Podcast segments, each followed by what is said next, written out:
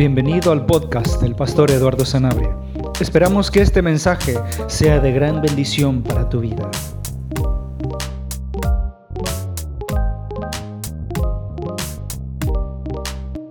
El Señor nos bendiga. Vamos a abrir nuestra Biblia, por favor, en el Salmo 91.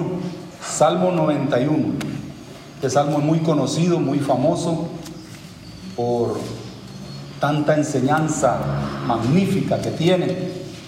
Y vamos a tratar de extraer algunas, algunas verdades de este salmo que nos sirven para lo que estamos padeciendo hoy mundialmente. ¿Sí? ¿Está ahí conmigo? Salmo 91. Dice el primer texto, el que habita al abrigo del Altísimo morará bajo la sombra del Omnipotente. Y dice el versículo 4, con sus plumas te cubrirá y debajo de sus alas estarás seguro. Escudo y adarga es su verdad. Bien, antes de entrar en algunos detalles sobre este salmo, quiero Quiero decirles también unos textos paralelos que se parecen, que vienen en los salmos. Eh, yo se los voy a leer, los que toman nota, pues eh, pueden tomar la nota, si no posteriormente, pues escuchan la predicación eh, en WhatsApp o en Facebook. Yo les leo los textos paralelos o similares a estos dos textos que acabo de leer del Salmo 91. Salmo 17, 8 y 9 dice, guárdame como la niña de tus ojos, escóndeme bajo la sombra de tus alas, de la vista de los malos que me oprimen, de mis enemigos que buscan mi vida. Fíjense cuánta promesa tiene todo eso, estar bajo la cubierta de Dios. Salmo 36, 7 dice, cuán preciosa, oh Dios, es tu misericordia. Por eso los hijos de los hombres se ampararán bajo la sombra de tus alas. Amén. Salmo 57.1 dice, Ten misericordia de mí, oh Dios, ten misericordia de mí, porque en ti ha confiado mi alma, y en la sombra de tus alas me ampararé hasta que pasen los quebrantos. Fíjense qué, qué interesante este salmo. Confiaré. Hemos venido hablando en una serie de mensajes de confiar en Dios.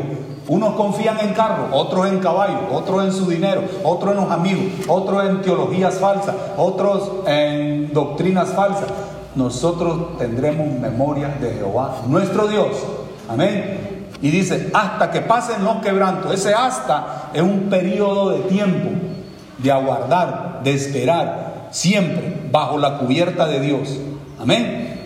Salmo 61, 4 dice, yo en primera persona, yo habitaré en tu tabernáculo para siempre, para siempre.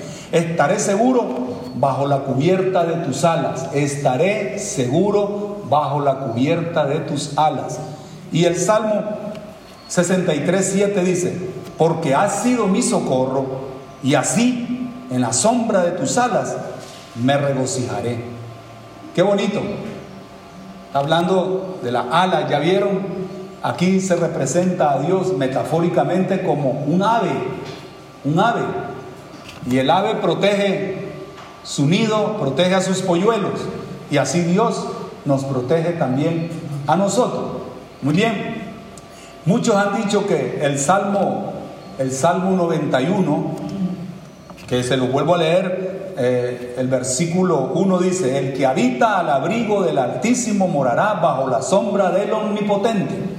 Cada palabra tiene un significado, cada palabra. Y el versículo 4 que les leí dice, con sus plumas te cubrirá y debajo de sus alas estarás seguro. Escudo y adarga es su verdad. Muy bien.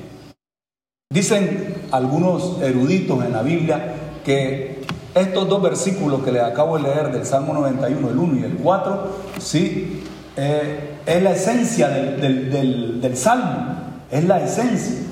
¿Sí? Y miren lo que dice, el que habita al abrigo. Vamos a ir desglosando cada palabra para que la comprendamos. ¿Sí? Porque a veces lo leemos muy rápido el salmo y no nos detenemos en los detalles.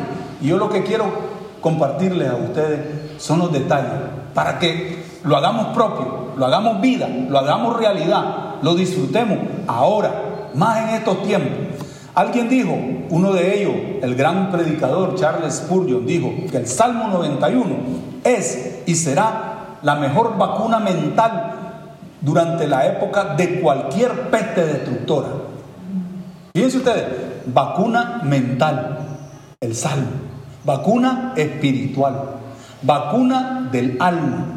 Cuando Ángela estaba orando, ella mencionó estas dos palabras. Es interesante, como que Ángela hubiese leído mi mensaje. Vacuna, dijo Ángela en su, en, su, en su oración. Y dijo también el antídoto.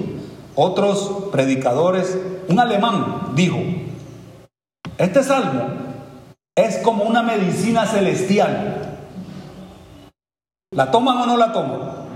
Y dice, es un antídoto anímico, te mantiene muy animado, muy vivo ¿sí?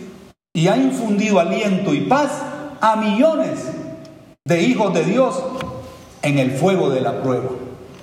Esto lo dijo un alemán. Qué bonito, ¿no? Saber que tenemos un salmo que nos ayuda, nos consuela, nos motiva, nos anima, nos mantiene a la expectativa de que Dios va trabajando por nosotros. Pero, siempre hay un pero, hay condiciones. Dice el Salmo, el que habita, la que habita, ahí se puede incluir también el género femenino. El que habita, la que habita, es condicional. Es condicional. El domingo pasado yo predicaba, muchos quieren beneficios sin sacrificio. En la vida cristiana no de la salvación, la salvación ya la tenemos, es gratuita, no tenemos más que recibirla, creer, aceptarla, porque Cristo a eso vino, a darnos salvación y vida eterna. A los que nos arrepentimos, reconocemos nuestra condición de pecadores y le decimos, aquí estoy, perdido, pero tú me has hallado. Aquí estoy. Pero ahora en la práctica, sí, nosotros como hijos de Dios, sí, tenemos, tenemos nosotros que hacer una variedad de cosas que a Dios le agradan o las hacemos o no las hacemos. ¿Sí? ¿Queremos beneficio? ¿Quién no quiere beneficios de Dios? A ver, díganme, ¿le hace daño Dios a alguien? A nadie le hace daño Dios. Dios es el mejor remedio, es la mejor medicina para todo. Dios, nuestro Señor. Y por eso dice el Salmo 1, el que habita al abrigo. ¿Quieres habitar? Es condicional.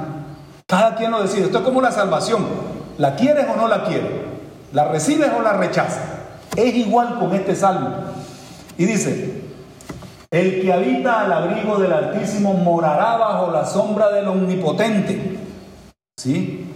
Y, y dice, con su pluma, dice el versículo 4, te cubrirá y debajo de sus alas estarás seguro. ¿Sí? Ya les dije, no hay beneficio sin sacrificio. Ustedes saben que orar es un sacrificio. Eso es en la práctica. Practica la oración. Estás en un aprieto, estás en una angustia, estás en una necesidad, estás en una crisis, estás en un problema. ¿Sí? Estás en una situación adversa. Practica la oración. Estamos en la teología de la práctica. De la posición ya somos salvos. Somos propiedad de Dios. Eternamente y para siempre. Todos nuestros pecados fueron perdonados. Todo. Pero en la práctica seguimos siendo pecadores. Pero hay que evitar ser pecadores activos, practicantes. Porque si no, no existiera eso en la Biblia de la confesión. Hay que confesar el pecado cuando caes en pecado para reanudar tu comunión con Dios. ¿Me estoy explicando? En la práctica, practica el ayuno. Ahora, practica, practica los demás deberes, el estudiar la Biblia, extraer todas las enseñanzas de la Biblia para estar en la sombra del omnipotente. Ahora voy a explicar eso de la sombra. ¿Vale? Entonces, vamos a ir desglosando un poquitín lo que es el primer versículo y el cuarto. ¿Qué significa habitar? El que habita, la que habita. Dios es un Dios que no tiene acepción de personas. Él a todos nos invita, a todos, ¿sí? incluyendo a los no cristianos. El que quiere aceptar la salvación de Dios es voluntaria como cuando nosotros lo aceptamos. Alguien nos habló de Cristo, ¿quieres aceptarlo? Sí lo acepto. Quiero ser seguidor de Jesucristo. Quiero convertirme en un discípulo de Jesucristo, fiel, no como Judas Iscariote, porque hay también esas cosas. Si no, no lo, no lo diría la Biblia. ¿Sí? Y por eso nos dejó esos ejemplos del Señor. Hubieron reyes buenos como hubieron reyes malos. Y por eso están en la Biblia.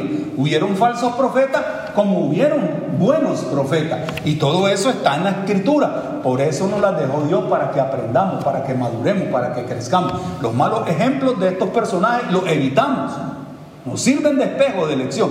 Y los buenos ejemplos como Daniel, como sus amigos, como el profeta Elías, el profeta Eliseo, etcétera, es para que nosotros imitemos la vida y la fidelidad de esos, de esos siervos del Señor. Amén. El que habita, el que habita. ¿Qué significa habitar? Es una invitación abierta que Dios nos hace a todos, sin acepción de personas. Dios no hace acepción de personas. Cada uno de nosotros podemos acudir y morar en paz, confianza y con seguridad bajo su, su cobertura, bajo ese escondite, bajo ese blindaje bajo esa sombra omnipotente, es decir, toda poderosa. Mentalicémonos a eso, morar. El significado de la palabra, el que habita o el que mora, es la misma, son sinónimos, ¿ok? Morar quiere decir hacer una residencia con Dios, hacer una vivienda con Dios, establecerme con Dios, alojarme con Dios. Eso significa habitar, morar. ¿Sí? Dios quiere convivir con sus hijos. Pero la gran pregunta es, ¿sus hijos quieren convivir con Él? Ahí queda la pregunta y cada quien la responde. Porque hay muchas personas que se dicen ser hijos de Dios, pero no conviven con Dios permanentemente. Es una convivencia permanente, no que hoy estoy contigo porque es domingo, pero los otros seis días de la semana estoy aparte de tu sombra, de tu cobertura. No es así. Somos cristianos de los 365 días del año. No solo de un día o de, una hora en la semana. Todos los días. Las 24 horas del día. Los 365 días del año. Eso es habitar permanentemente con Dios. Estar muy cerca de Él. ¿Sí? Y mi predicación y mi enseñanza es, en cuanto a ese punto, el de habitar, morar, es que tú hagas a tu Dios personal. Tú lo hagas personal. Que lo hagas tu compañero de cabecera. A todos, todos nos preguntamos, ¿tú tienes tu médico de cabecera? ¿Ya le llamaste? Llámale, ¿no es así? Todos tenemos un médico de cabecera. Y nuestro médico de cabecera debe ser el Señor, Señor Jesucristo. Eso es morar con Él. Jesucristo, y ya lo dije, y casi todos los domingos lo repito, Juan 15, 5, yo soy la vid, dice el Señor Jesucristo, vosotros los pámpanos. El que permanece en mí, permanecer en mí, y yo en él, este lleva mucho fruto. Porque separados de mí, nada podéis hacer, nada. Como les digo, de verdad, y me duele, me duele, pero lo digo también para ver si escuchan esta predicación aquellos que eh, vacilan mucho, titubean mucho, tienen un pie en el mundo, un pie en la iglesia, tienen un pie en las cosas de Dios y un pie en las cosas del enemigo. No es así. No es lo que Dios enseña. No hay cristianos híbridos. No lo hay. Lo que hay son los coches que está de moda ahora. Híbrido. No. Aquí somos de una sola pieza. Nada más. ¿Sí? Aquí no es que los cristianos navegamos en dos mares.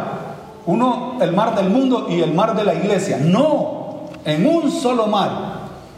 Un solo mar. No somos cristianos de doble ánimo, doble vida. ¿Qué dice Santiago 1.8? Eh, eh, el hombre o la mujer de doble ánimo es inconstante en todos sus caminos.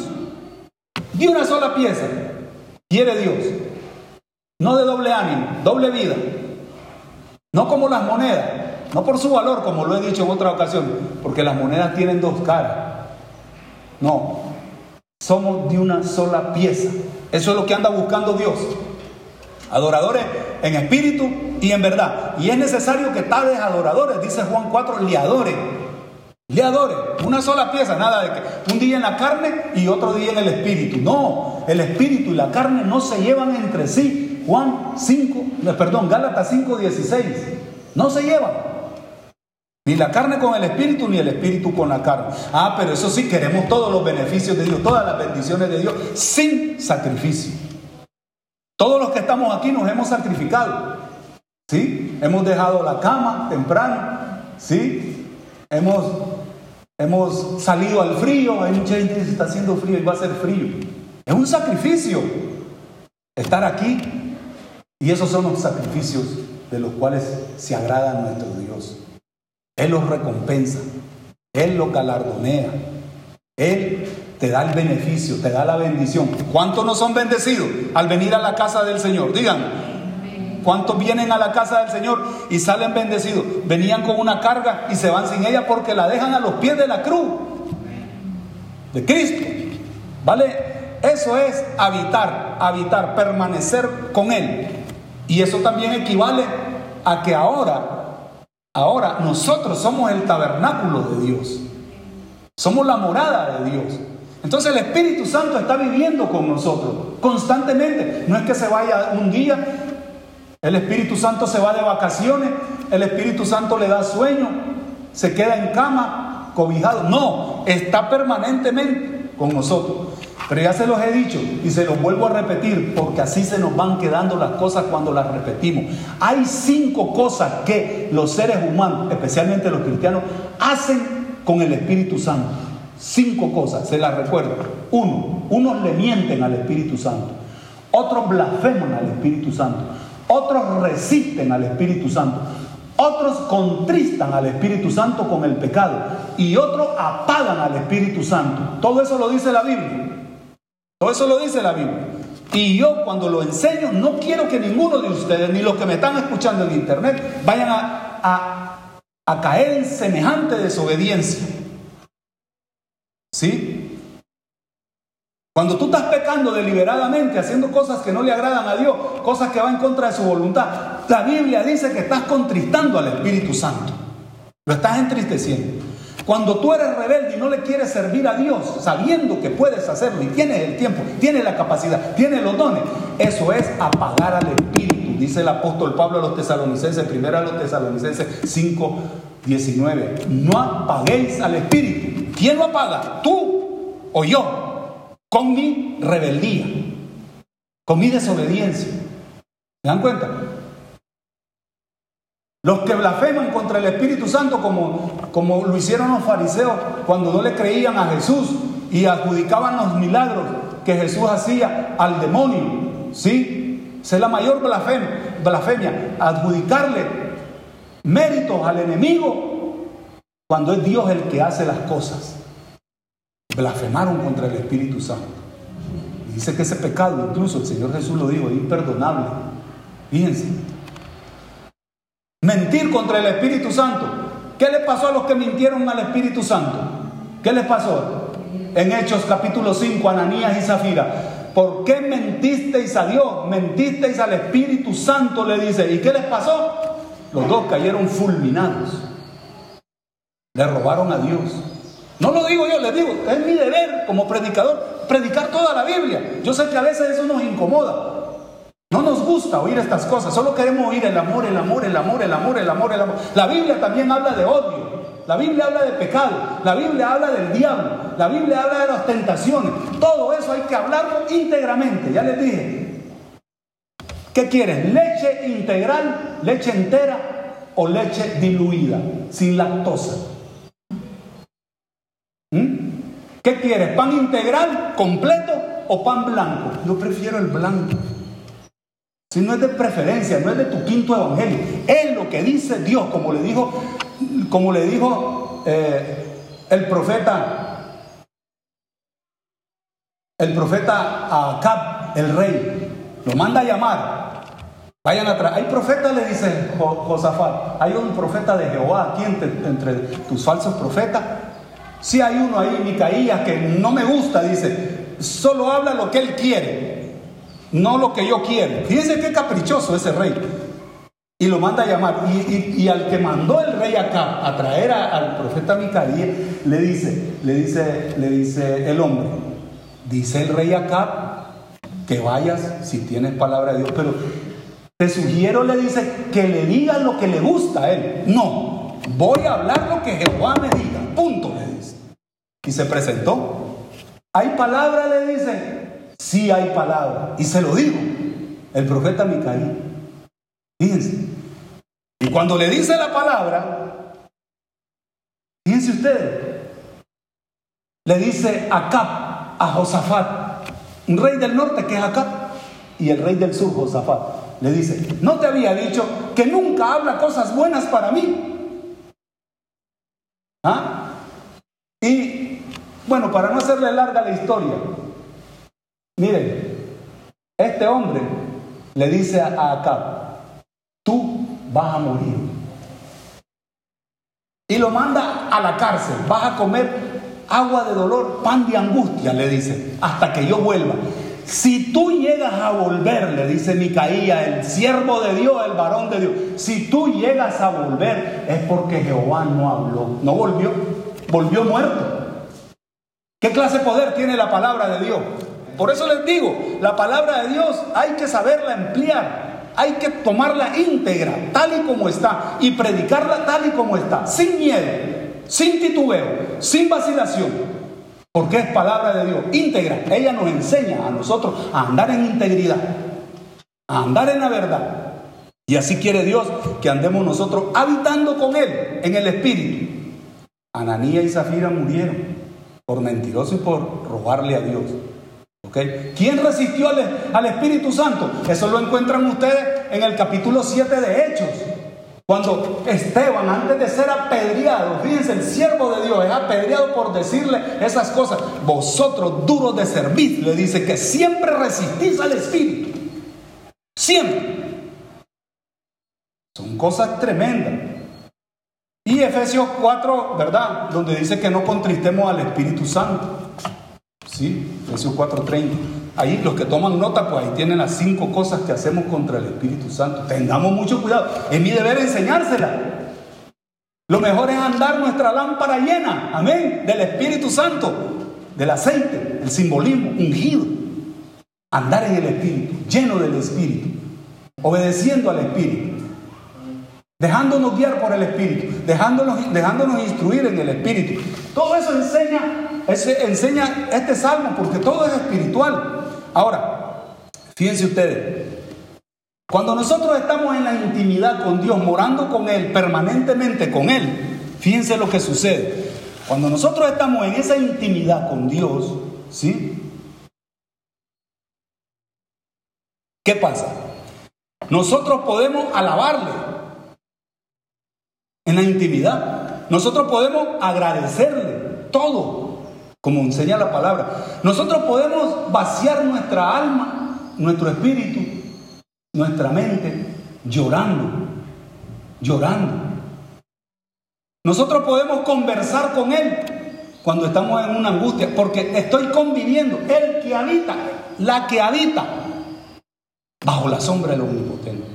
Ahí va a estar Dios contigo y tú con Él. Vas a conversar, vas a pedirle por tus necesidades, vas a vaciarte en Él en cuanto a dudas, vas a, vaciarte con Él en cuanto a tus sentimientos, en cuanto a tu ansiedad, en cuanto a tu porvenir, en cuanto a agarrar o retomar nuevas fuerzas, nuevo ánimo para seguir adelante en esta vida. Para eso es que intimamos con Dios, para eso es que moramos con Él, habitamos con Él, bajo su sombra. ¿Ok?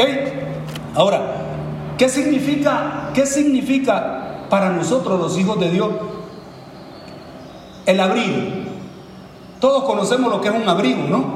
Todo.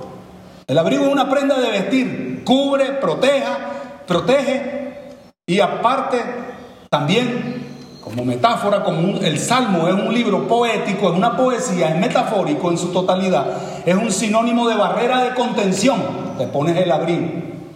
¿Sí? Es un escudo protector. Escudo y alarga es tu verdad, dice el versículo 4. Así termina.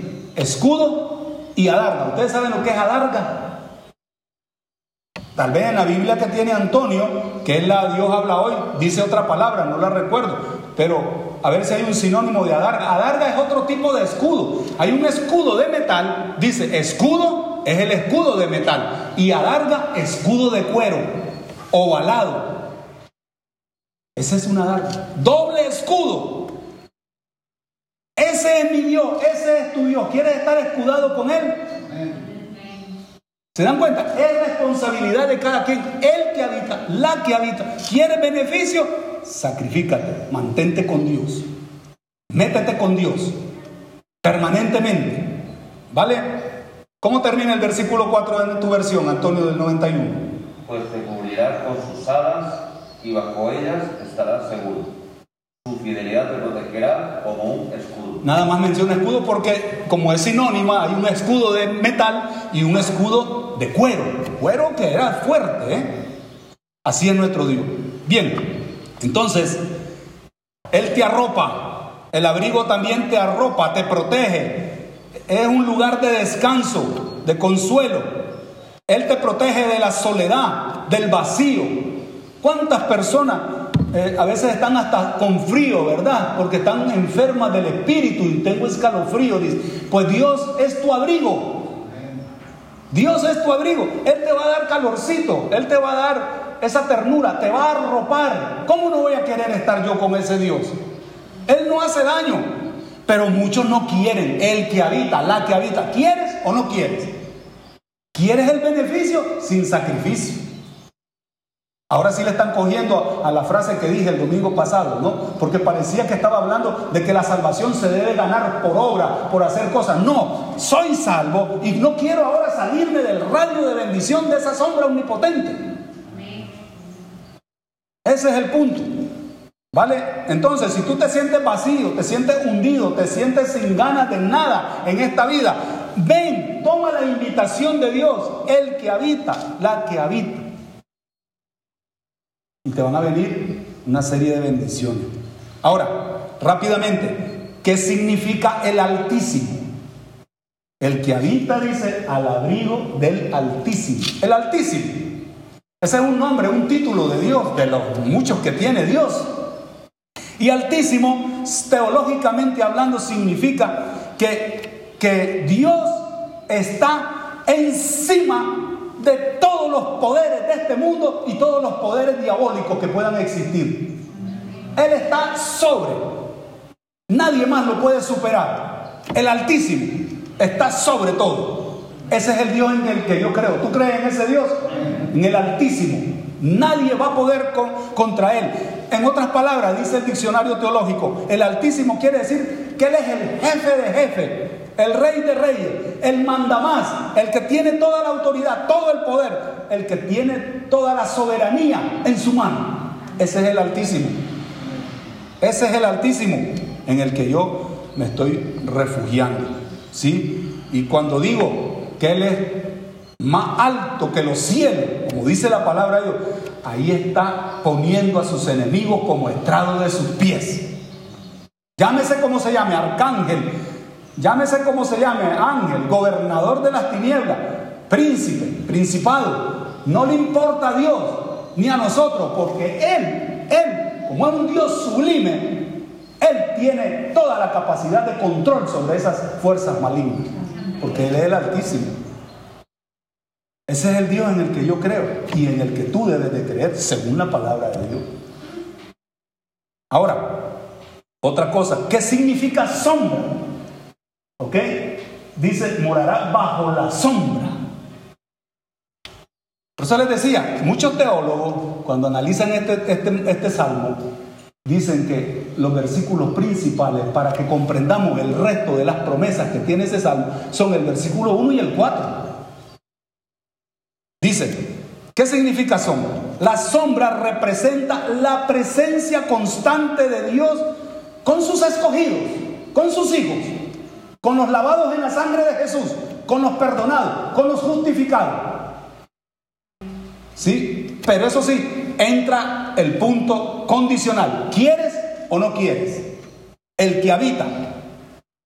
Si tú estás oyendo este mensaje, el que habita, ¿quieres habitar? ¿Quieres, quieres tú como decía yo el viernes en la, enseñanza que daba, que doy todos los viernes en internet, como decía yo, ¿por qué la Biblia dice que nos gocemos en las pruebas, en las dificultades? No entendemos eso.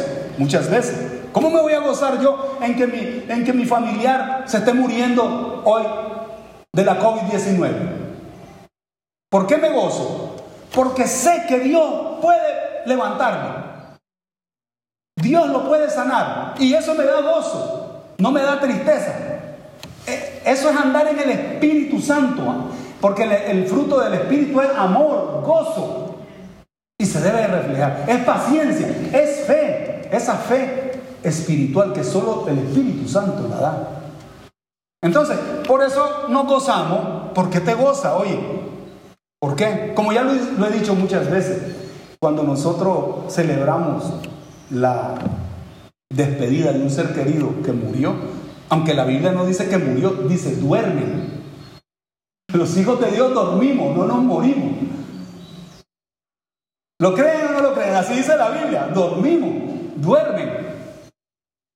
Y el Señor nos va a despertar cuando Él vuelva a la tierra. ¿A dónde dormir? Y cuando nosotros decimos que nos morimos, ¿sí? En realidad nosotros lo que estamos lo que estamos haciendo es esperar que Dios nos levante, nos despierte y esa es la belleza del Evangelio. ¿sí? Que saber, nosotros estamos con un Dios de vida, un Dios vivo, un Dios que venció a la muerte. Fíjense qué bonito. Entonces, la sombra, la sombra significa, ¿ok? Que Dios, Dios está permanentemente con nosotros permanentemente. Y miren, ves que la sombra, hay otro salmo que dice, el Salmo 121.5, dice que Jehová es tu sombra tu mano derecha. Es tu sombra. Y la sombra no se aparta de uno, miren, no se aparta, miren, ahí está la sombra, miren, ahí está mi mano. ¿Ya la vieron ustedes? Ahí está mi mano. No se aparta.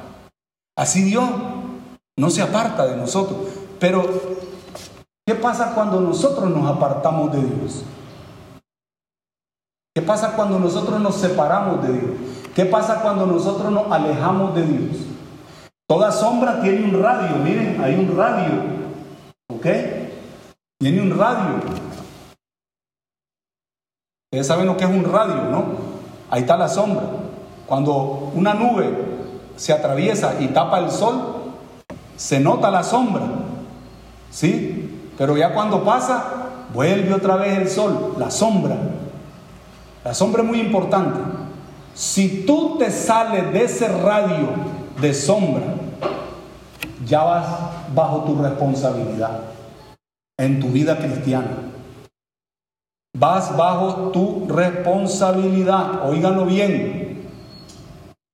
Cuando tú te sales de la sombra, de ese radio de bendición, como dicen aquí en Málaga o en España, ya vas llevando tu vida cristiana a tu bola, a tu manera, a tu capricho, a tu experiencia espiritual. Ya Dios como, no, como que no lo necesito. Cuidado. Muchas veces aquí el enemigo juega un papel muy importante. Te quiere sacar de la sombra de esa bendición de Dios, de esa protección de Dios, de esa cobertura de Dios te quiere sacar. ¿Cómo? Lanzándote carnada de pecado, de dinero, de poder, lanzándote carnadas incluso en relación al sexo. Todo eso lo hace el enemigo. Lo voy a sacar de el radio de bendición. La voy a sacar del radio de bendición. ¿Sí? Y caemos. Es más, con este salmo, con este, con unos versículos de este salmo, Satanás tentó a Jesús Lánzate, le dice. No dice la Biblia que va a mandar ángeles y que te van a sostener con tu mano, con su mano los ángeles. ¿Y qué le contestó el maestro? No tentarás al Señor tu Dios. Trató de sacar el enemigo al mismo Señor Jesucristo de la sombra del omnipotente. Pero Jesús supo citar la palabra con autoridad. No tentarás al Señor tu Dios. ¿Sí? Jesús sabía que si él se lanza, sí, lo pueden rescatar los ángeles, pero no al capricho del diablo, no a la voluntad del diablo. No, no pasa nada, dicen los que se las dan de muy, muy, tan, tan, los maduritos. No, no, este es el ejemplo del maestro. No, no tentarás al Señor tu Dios. Sí lo sé, pero no voy a caer en tu juego, no voy a caer en tu trampa, no voy a caer en el lazo del cazador, como dice este mismo salmo. ¿Vale? Entonces, aquí tenemos dos cosas. En este asunto de la sombra, aquí hay dos cosas que los hijos de Dios tenemos como responsabilidad. Uno, o permanecemos en el radio de bendición de esa sombra para no ser afectados, dañados, lastimados, heridos o eliminados. Cuidado, eso lo decide otra vez cada quien, ¿eh? Cada quien, cada quien. La otra, si nosotros nos salimos de ese radio, ¿eh? Conforme a nuestra experiencia, como digo, cavando nuestras propias cisternas. ¿Se acuerdan que prediqué hace como un mes y medio sobre Jeremías 2.13? Dos males hizo mi pueblo. ¿Cuáles son esos dos males? Me dejaron a mí fuente de agua viva. ¿Quieres dejar a Dios? ¿Quieres dejar esta fuente de bendición? ¿Verdad que no? Pero registra tu vida. ¿Cómo está tu vida delante de Dios? Regístrala, analízala. Si es verdad, anda bajo la sombra o no anda bajo la sombra. Me dejaron a mí, dice Jeremías 2.13, fuente de agua viva. Y por eso a veces están hundidos. Ahí están las personas, miren, agobiadas, hasta deprimidas. ¿Por qué? Dejaron la fuente de agua viva y cavaron cisternas, cisternas rotas que no retienen el agua, están vacíos. Ah, no, pero es que yo soy experto, es que yo me lo sé todo. Yo no vea, no necesito de Dios. Yo no necesito estudiar la Biblia, yo no necesito venir a la iglesia, yo no necesito orar. Si yo, yo me rasco con mis propias uñas. No es así la vida cristiana, no es eso lo que enseña la Biblia, amados hermanos. Este salmo es precioso, pero él tiene sus reglas, sus condiciones. Por eso muchos sufren, muchos, por dejar esa sombra, ese radio, por cavar su propia cisterna y dejar la fuente de agua viva que es nuestro Dios. Por eso tienen problemas en su vida personal, en su vida familiar, en su vida laboral, en su vida económica, en su vida espiritual. Están más en el mundo que con Dios. Doble ánimo, doble vida. No puede ser. Y por último, omnipotente. Ya vieron que hemos desgranado todo el versículo 1. Omnipotente. Y por último les voy a hablar de las plumas. ¿Vale? Pero ahora, ¿qué significa omnipotente? Es muy sencillo. Omnipotente significa que Dios lo puede todo. Llevo también como dos meses tratando de que me digan de memoria Lucas 1.37. ¿Qué dice? Es muy fácil. Para Dios no hay nada imposible. Punto, se acabó. Ese es tu Dios. Punto. Eso significa omnipotente. Para Él no hay nada imposible. Porque Dios es el creador de este mundo, de esta naturaleza, de esta creación, de este universo. Él es el creador de todos nosotros. Él todo lo tiene bajo su control. No se le escapa nada. Ni un solo detalle de su creación. No se le escapa. Mucho menos no se le escapa ninguna, de, ninguno de nuestros caminos. Pendiente de nuestra vida, de cada quien. Él sabe cómo andamos. Él nos conoce de la A a la Z. Ese es el Dios omnipotente. Todo lo puede, todo lo sabe. Y está presente en todos los sitios. Y nadie le puede decir, ¿qué haces? Nadie. Le dirá el barro al alfarero, ¿qué haces? No, no, no, no, no. Cuidado, el omnipotente, Dios todopoderoso. Qué bonita, de verdad. Bien, para concluir, con sus plumas te cubrirá y debajo de sus alas estará seguro. ¿A quién no le gustan esas noticias? A ver, díganme. ¿Mm? ¿A quién no le agradan esas noticias? A todo mundo. Como lo he dicho muchas veces y lo seguiré diciendo hasta que Dios me lleve a su gloria.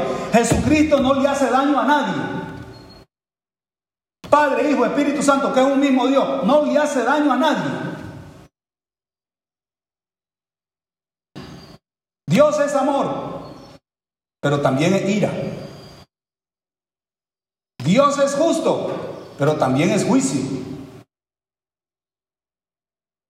Dios es bueno, pero también disciplina. Y todo esto lo enseña este salmo. Fíjense ustedes. Entonces, este salmo, si ustedes lo leen en casa detenidamente, que es mi sugerencia, lean. ¿Saben cuántas promesas tiene ese salmo encerrado? Promesas. Yo les digo el número, a ver si la checan después en su casa y coincide. ¿Saben cuántas promesas tiene este salmo en 16 versículos que tiene? 16 versículos, ¿cuántas promesas tiene? Te lo digo, 23. 23 promesas para ti y para mí.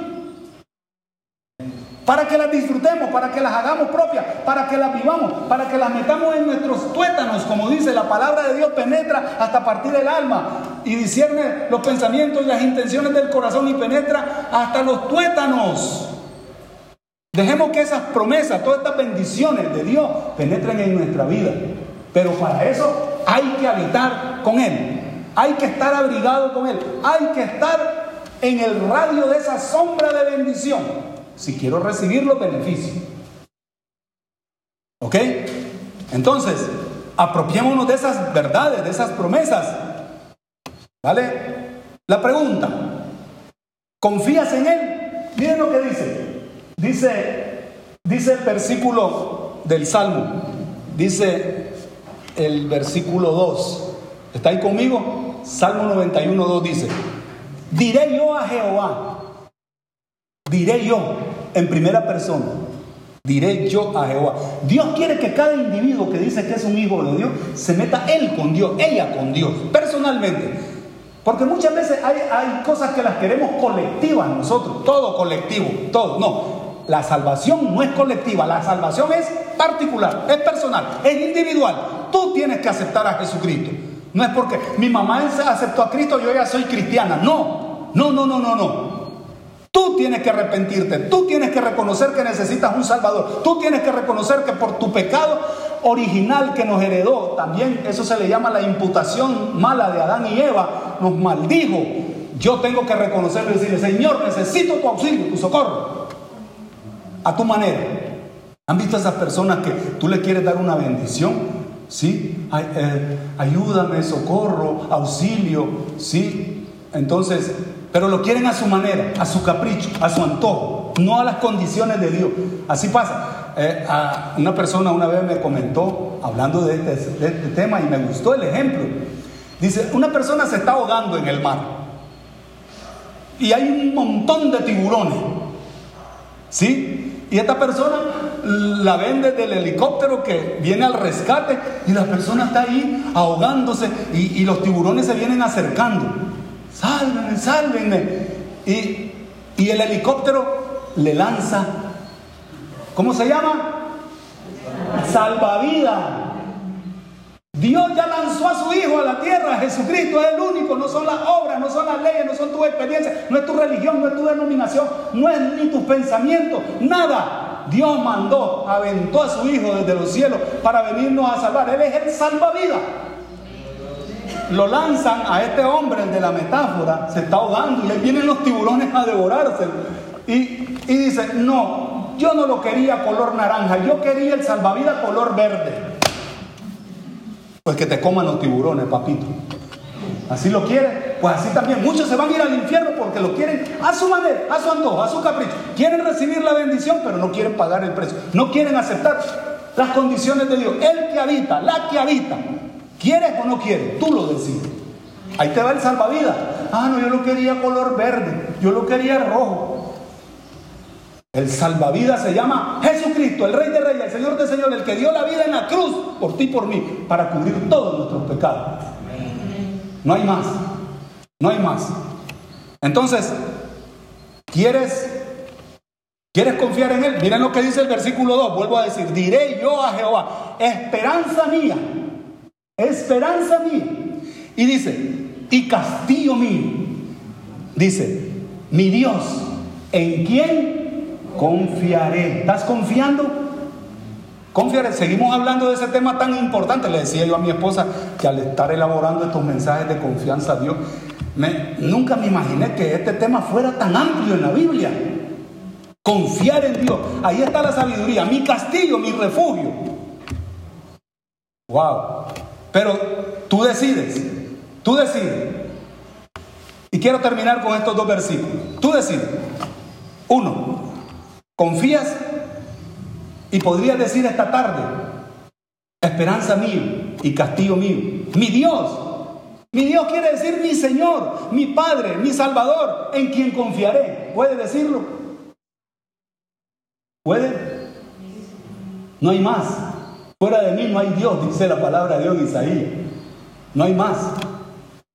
Ahora, el que quiere puede imitar el buen ejemplo de la moabita Ruth. Ruth era una mujer no del pueblo de Israel. Y Ruth representa a la iglesia gentil que somos tú y yo y a todos los gentiles, pero que aceptan a Jesucristo.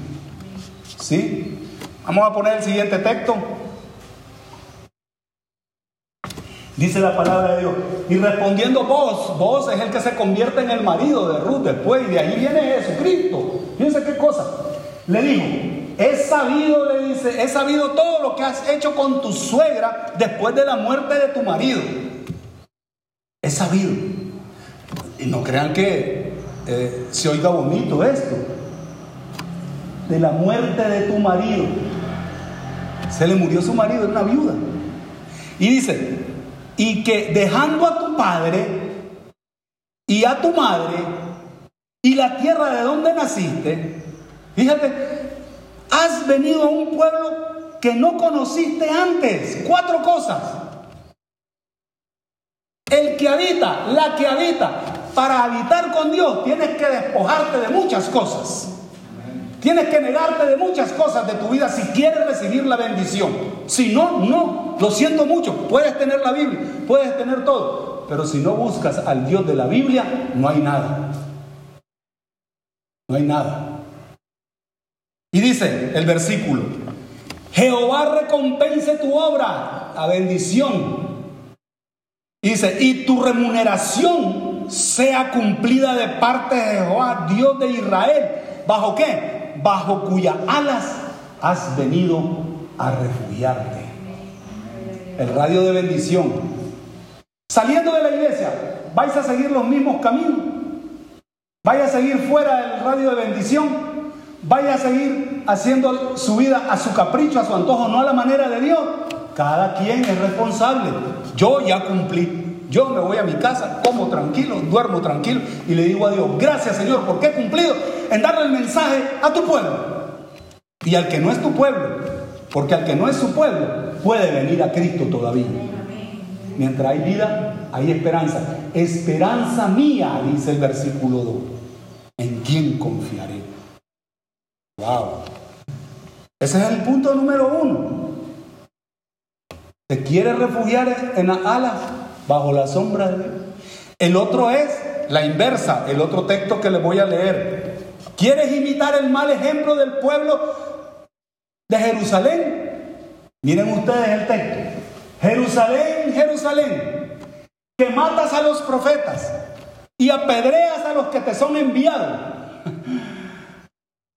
Al mismo maestro no le quisieron creer. Es que así hay un montón de gente hasta el día de hoy. Lamentablemente.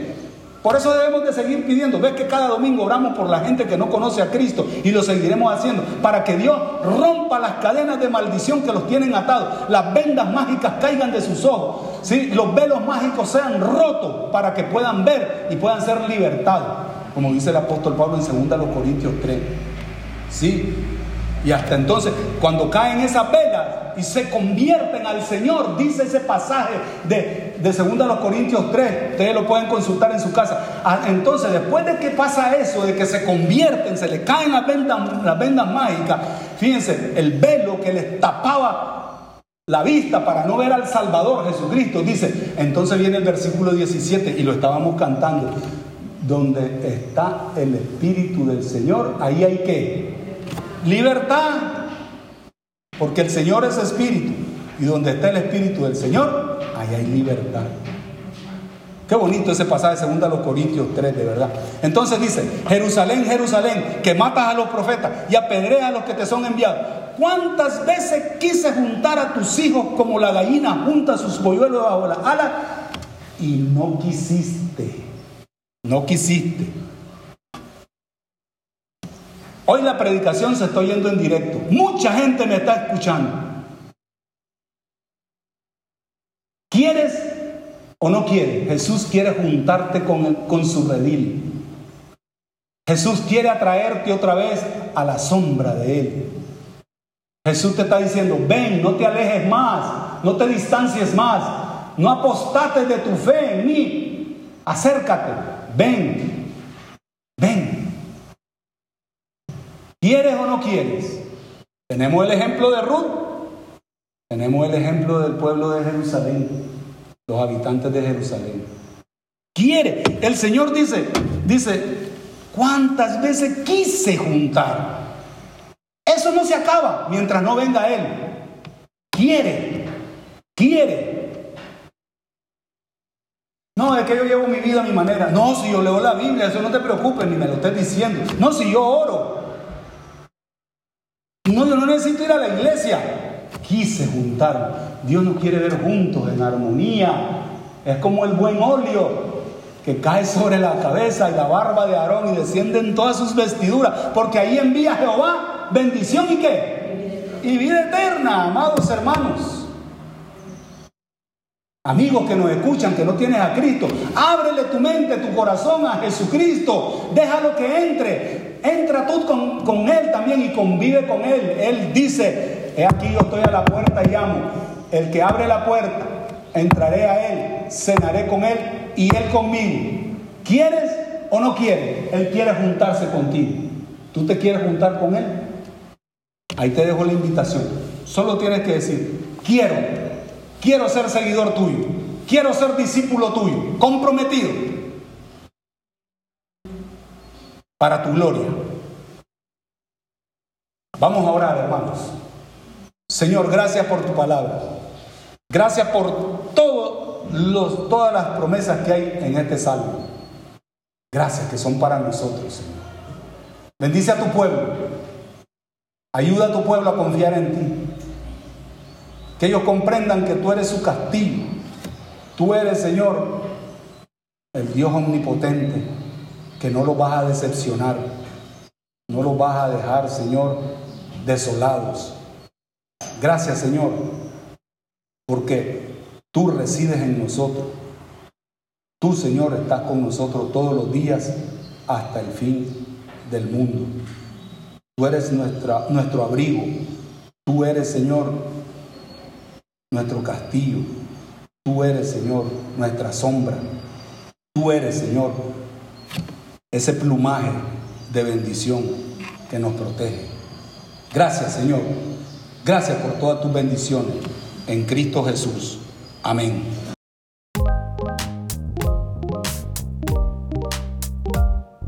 Gracias por haber escuchado este mensaje. Recuerda compartirlo con tu familia y amigos. Esperamos que haya sido de gran ayuda para seguir edificando tu vida.